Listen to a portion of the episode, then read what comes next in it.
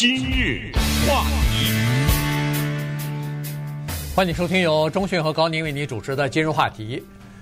在上个星期的时候呢，这个拜登总统啊去中东进行了访问啊，这个是他上任以来第一次去中东访问。尽管以前啊，他作为这个副总统，或者是作为呃更早的时候在参院呃担任这个外交事务委员会里边的呃曾经担任过主席啊。同时，如果民主党是少数的时候呢，他也在外交事务委员会里边呃任职，所以呢，他去过中东很多次啊。但是这次是呃担任总统以来的第一次。那人们都在抱有很大的希望啊，看看他去中东，尤其是去这个沙乌地阿拉伯，是不是可以谈一个比较好的呃这个。就是可以说服对方，呃，多生产一点石油，降低，帮助降低和缓和油价啊。这样的话，在全球范围之内呢，都可以缓和一下这个通货膨胀的问题。呃，结果没有想到这次，也不能说没想到，也也算是在意料之中，就是并没有取得很大的进展。这点呢，从原油的期货价格反应就可以看得出来。在这个拜登去呃这个沙乌地阿拉伯之前，原油的价格基本上掉到。呃，一百块以下了，大概是九十五块、九十六块。呃，结果他返回的第一天就开始，油价的这个期货价格就开始上涨。今天好像还是继续上涨，已经涨到一百零二块了哈。所以这就说明人们认为说，他这次去中东，至少一个最大的目标就是缓和汽油价格上涨这件事情呢。呃，离他想要实现的目标甚远。对，这个里面呢，有必要聊一下什么是拜登主义啊。尽管这个词汇并没有正式的贴在他的身上，但是人们已经看出来，从他的竞选一直到当总统呢，包括他的国情咨文啊什么之类的，都在喊这个东西，叫做反独裁、立民主、摆脱化石油啊。这个就是他的基本上哈、啊，他有三大政策。反独裁说的是谁呀、啊？他这一次在中东点了三个国家的名字：俄罗斯、中国和伊朗，点了这个。当然，如果你把什么北朝鲜啊什么的话归在内的话，在他的认为，这都是要反的，这些都是独裁国家。有意思的是，他这一次在中东呢，有一次大型的会谈，跟九个国家的首脑或者跟九个首脑共聚一堂，然后人家媒体说，你说反独裁，可是。你对面坐着那个九个国家的首脑，没有一个是老百姓投票选出来的，你知道吗？哎，所以你说你摆脱化石油，你到中东干什么去了？你不是去要化石油吗？而且要它不是光是要，要它多生产。对对，哎，所以这个呢，就等于是违背了拜登的所谓他的理念了哈。还有一个核心的东西就是人权。我们知道，在二零一八年的时候呢，有一个叫做 Khashoggi。这么一个沙乌地阿拉伯的著名的记者，在沙乌地阿拉伯驻土耳其的大使馆里面被杀害。被杀害了以后呢，这个人到今天尸体没有。嗯。那么那个时候呢，美国的态度，当然那个时候是川普啊做总统，包括后来的拜登在竞选的时候都有这个态度，就是沙乌地阿拉伯这个地方，你得为你的人权的这方面的做法呢，要付出代价。我们试想一下。今天是你拜登到他们家去敲门去了，他没有什么姿态。顺便说啊，之前还有过不接电话的时候呢啊，人家沙特阿拉伯不接他电话的时候，因为他向人家要油嘛，对不对？呃，你今天去他那儿去了，你的口气会能有多硬呢？他到了那儿以后，为了向全世界有所交代，为了向美国的民众有所交代，直接的当面就提了，跟。沙乌地阿拉伯那个 MBS 就是他现在的 那一个国王吧，是吧？对，王储啊，王储啊，对，他就马上就继任了嘛，对不对？嗯、就跟他说了，哎，你们这个做法不对，二零一八年这个到处杀人啊，那人呢？哎，这个呢，就让我们想到当年美国的国务卿布林肯在阿拉斯加跟呃中国的代表团见面的一样哈，说中国的有人权的问题。他直接就说了这个，结果被对方呢是劈头盖脸的一顿呢就反驳，啊，就先别说别人，先看看你自己。呃，我问问你，你们在伊拉克打仗的时候，阿布格瑞布这个监狱还记得吧？嗯，对。呃，那个当时流传出来的这些照片，那是你们美国军人呐，你们美国军人那个时候虐待伊拉克的战俘，这个事儿你怎么不说呀？又接着说了一个更重要的事情，那就是在西岸呢。有一个美国记者，实际上他是美国公民，但是呢，他是巴勒斯坦人，女性啊，她叫 Shireen Abu Akleh，被打死了，被以色列军人打死了。哎，这个人你怎么不说呀？你说我这 Khashoggi 死了，你知道这个地方沙乌地阿拉伯呢，跟中国这一点在这个问题上有点小不一样。呃，中国是说，哎，你先别说我的人权啊，你那个黑人的命也是命，你这个对不对？你这一大堆，你这国家搞这就就这样，你一句我一句这样的。可是沙乌地阿拉伯呢，这认错了，啊，他说我认了，是的，每个国家都犯错，这一件事情我犯错了。那么拜登说，那尸体呢？我不知道，正找呢，对不对？对，没没有，我我也不知道，我这在调查呢。但是涉案的人是不是该枪毙的枪毙，该绞死的该该绞死的绞死，该进监狱的进监狱，是不是处理了？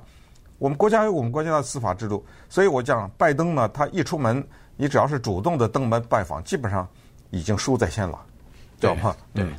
呃，而且呢，你看哈，这次出门之前其实就有很多的争议。有的人在民主党内大概就有两派的意见，有有一派说不能去啊，你去了以后等于这不就服服输了、认软了？你说哦不行，咱们先把人权问题放在一边儿，因为民主党人基本上就是高举人权啊、自由啊、民主啊这个大旗的啊，所以您把这个大旗放在一边，为了这个。稳定汽油价格，或者为了解决通货膨胀的问题，慢说，这可能你去了以后还解决不了。你去了以后，等于是一个呃，怎么做都是都是败的这么一个局面。你干嘛要去啊？但是没办法，他还是要去。但是这里头可能除了呃油是一个比较重要的原因之外呢，可能还有个地地缘政治的问题啊，因为在中东地区呢。这个拜登突然发现说不行，再不去啊，这个美国的影响力已经消失殆尽了。在这个地方，呃，他在这次的访问期间，在这个以色列也好，在沙乌地阿拉伯也好，不断地提中国和俄罗斯这两个国家，因为他认为说，在这个美国。呃，好像是呃影响力示威啊，越来越弱的这个情况之下呢，中国和这个俄罗斯的影响力越来越增加了，在那儿的投资也开始增加，在那儿的贸易额也开始增加等等。美国对中东地区啊，它是呃是。这个态度基基本上算是两重天哈。最早的时候发现石油以后呢，认为这个石油是一个工业的命脉，是算是战略物资啊。所以呢，尤其美元跟石油挂钩以后呢，石油美元这个问题呢，对美国来说是至关重要的。所以他在这个中东地区呢，就一直就是有很多的介入，有一些投资啊等等。呃，当然，在中东地区，美国的核心利益还是以色列啊，这一点必须要知道。就以，但是以色列又和这个阿拉伯国家之间又存在着敌对的关系，所以在前段时间呢，美国一直想要促成以色列和和阿拉伯国家之间呢，是不是可以关系正常化，可以这个呃友好睦邻啊，就是呃缓解一下紧张的关系啊，这是美国的外交政策。但后来等美国页岩油的这个技术成熟以后，美国石油生产已经自给自足，而且还可以提供出口，变成第一大石油的生产国的时候呢，中东这个地方对美国的重要性啊，基本上就已经不太存在了。所以，美国尽管有的时候还从沙乌地阿拉伯那儿买一点石油，但是只占美国石油的大概百分之六左右吧。但是中国从沙乌地阿拉伯那儿买石油差不多百分之二十六。所以在这种情况之下，你看，这个一个是我的最大的贸易伙伴，但是美国在那儿呢，还是有一些影响力和一些呃实质的贸易关系，因为沙乌地阿拉伯是美国武器的最大的买家啊，所以呢，呃，双方还是有相当多的这个呃利益的这个纠葛在里边，所以美国也不能放弃沙乌地阿拉伯这个在那儿主要的盟友之一。话题，欢迎您继续收听由中讯和高宁为您主持的《今日话题》。这段时间跟大家讲的呢是拜登总统刚刚结束的这个中东行啊，去了四天，呃，以色列去了一下，然后呢，在约旦河西岸好像见了一下那个呃巴勒斯坦的领导人阿巴斯啊，然后就去埃及是不是也去了一下？呃。好像他见的 Sisi 是在哪见的？Sisi 可能是在呃以色列还是在这个沙乌地阿拉伯吧？我我、嗯、我感觉啊，嗯，不太清楚。我知道他见了 Sisi 一下，对，就是埃及总统啊。对，Sisi 是去参加，就是刚才你说的九个阿拉伯国家里头，就是七个海湾国家，再加上呃三个好像是邀请来的其他的国家，嗯、包括那个。埃及啊，包括什么约旦啊，包括以色呃那个伊拉克哈、啊，还有呃联合国不是那个这阿拉伯联合酋长国什么之类的。对，那个是算海湾七国里边的呃成员国哈，所以呢，他又邀请了其他的几个国家一起来参加。那么呃，这个拜登刚才说了，这个叫做地缘政治呢，它是这样子，就是说。他在讲话当中呢，就提到了哈，说这个我们不会离开中东的，我们不会把这个权力真空啊留给中国，留给呃俄罗斯，留给伊朗去去填补啊，这个呃这个地方太重要了啊，所以不能离开。呃，但是实际上呢，呃，他也发现说是美国的影响力逐渐的在衰退，而且衰退的非常的快啊。自从美国在这个呃。就是阿富汗撤军以后啊，人们突然发现说是美国不太可靠啊，因为美国这个一撤军以后留下一个烂摊子，好像不管了，这个这个麻烦比较大啊，所以呢，在阿拉伯世界里边呢，对美国的这个印象一下子就有很大的这个转变，这是第一。第二呢，就是过去这一段时间以来呢，中国确实在中东地区、在北非地区呢，有了很多的投资啊，因为沙乌地阿拉伯。正在做一个东西，叫做呃叫 Vision Twenty Thirty 啊，就是叫什么愿景或者远景二零三零啊，这是就是他们的王储推出来的一个数位城的数字城的这么一个高科技的这么一个转型计划啊。那呃中国的科技公司华为还有中兴，他们就标到了这个项目以后呢，在呃搭建这个五 G 甚至是六 G 的。通讯平台呢，在给整个的沙特阿拉伯，当然还有整个地区和其他的非洲的一些国家，建立这样的一个数字的高速公路呢。所以现在美国在上在星期五的时候还是星期六，也和沙特阿拉伯签了一个约啊，也是搭建这个平台，要和中国的华为再次竞争。那么这个沙特阿拉伯的。我记得好像是驻美国的大使就说了，说，呃，就安抚中国说不要担心，呃，跟美国签这个约不代表要排斥华为、排斥中国，因为这个就像是呃麦当劳和这个 Burger King，呃，就像是 Starbucks 和 Coffee Beans。来竞争一样，我们容得下两个国家和 和两个不同的呃体制的国家在我们这儿做试验田一样的来竞争，我们完全可以同时呃兼容并蓄啊。嗯，不过这一次呢，确实看出很多问题来哈。这么一说啊，一个小小的 Jamal Khashoggi，他这条命也真的是就白搭了，对，知道吗？面对这么多的大事儿，一点办法也没有。其实你这样呢，倒是。我觉得肯定是鼓励了这些独裁国家的一些做法，就是我就把他杀了，而且杀的手段之残忍，说尸体都锯了嘛，对不对？你怎么着呢？我下次再杀，对不对？呃，你一点办法也没有，你这不也来了吗？为什么呢？因为以往美国对中东他关心两个东西，这个大家都知道，一个是石油，那是肯定的啊，再一个叫反恐。我们知道九一一劫持飞机的那十九个人，都是沙乌地阿拉伯的，你知道吗？对，现在。你还跑到那儿去？那后来在这个地区又有 ISIS 啊，又是什么各种各样的哈，这种恐怖组织，所以美国呢比较注意这个。但是现在呢，你看看拜登在这个地方有多少头绪，所以他只能提一下 Khashoggi，然后被对方还骂了一下啊，他也就赶紧换话题了。骂什么呢？人家说说我们是犯错误了，我们下面的人把一个记者杀了，但是我们不输出价值啊。嗯啊，我们不输出我们，我们伊斯兰教我们往外输出吗？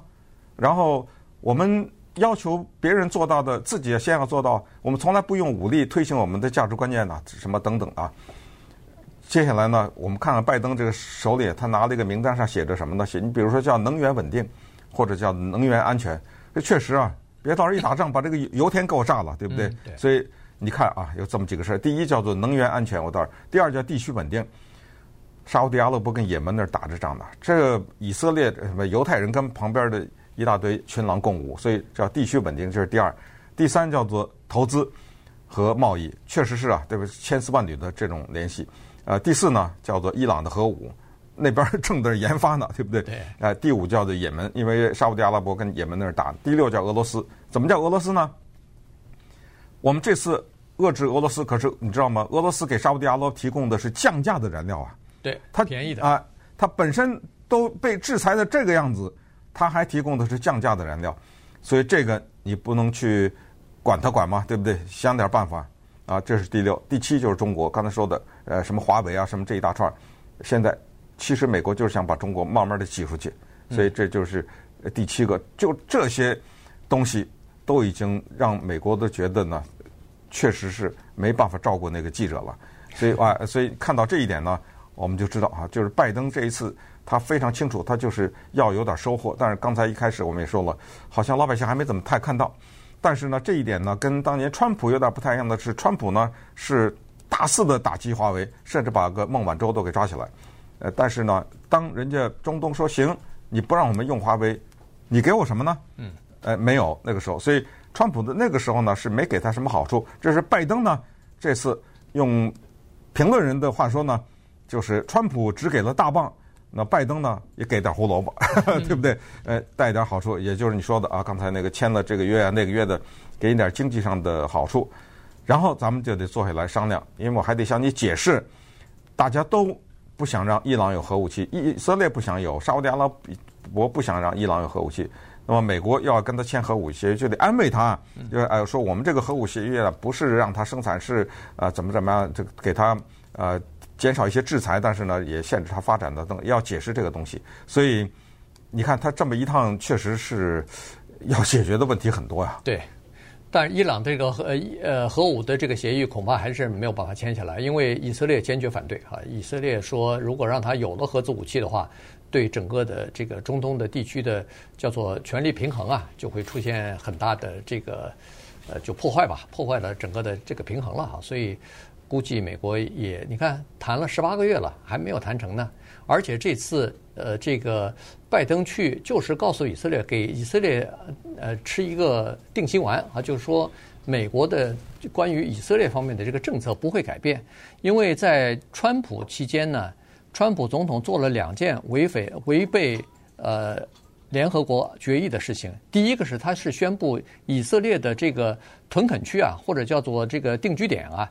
合法，这是违背了这个联合国决议的哈。第二呢，就是承认这个耶路撒冷是以色列的首都，而且还把大使馆搬到耶路撒冷去了，这个也是违背呃联合国决议的。所以做了两个事情，这次拜登等于是重新告诉以色列说，这两点我都认了，我都继承了前政府的做出的决定，所以他。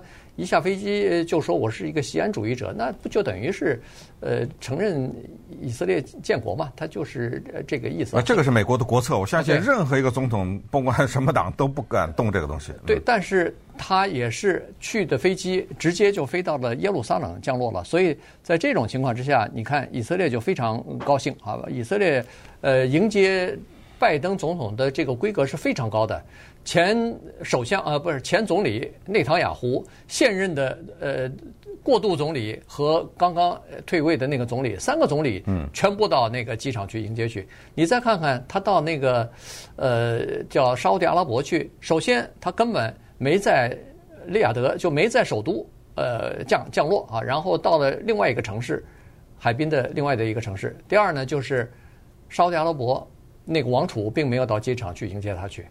而是派的地方官去迎接的，所以整个的这个呃规格啊，是你就看得出来，呃，对他的重视程度是不一样的。嗯，当然，他在这个过程当中呢，他面对的是美国的民众啊、媒体的压力，他还是要讲一些自由啊，讲一些民主啊，还是要讲这个东西。人家说你为什么去见埃及的总统西西呢？呃，他说了，人家西西其实当年啊、呃、调解过就加沙局势的这个，嗯，西西呢，他在这方面。呃，做过一些很大的帮助，对缓和那个地方的紧张呢，确实是啊，有的时候我们需要一个第三方嘛来出面。他呢，对缓和那个地方，以色列啊和巴勒斯坦人的那个地方，他是有贡献的。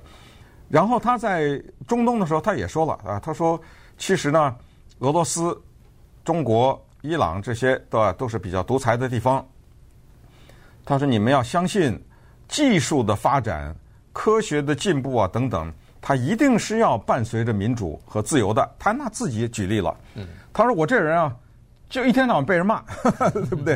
啊，他说：‘It's no fun’，啊，被人骂这不是什么好玩的事儿，知道吧？但是呢，你们知道这就是自由。呃，有了这个自由呢，它是改革创新和发展的一个钥匙。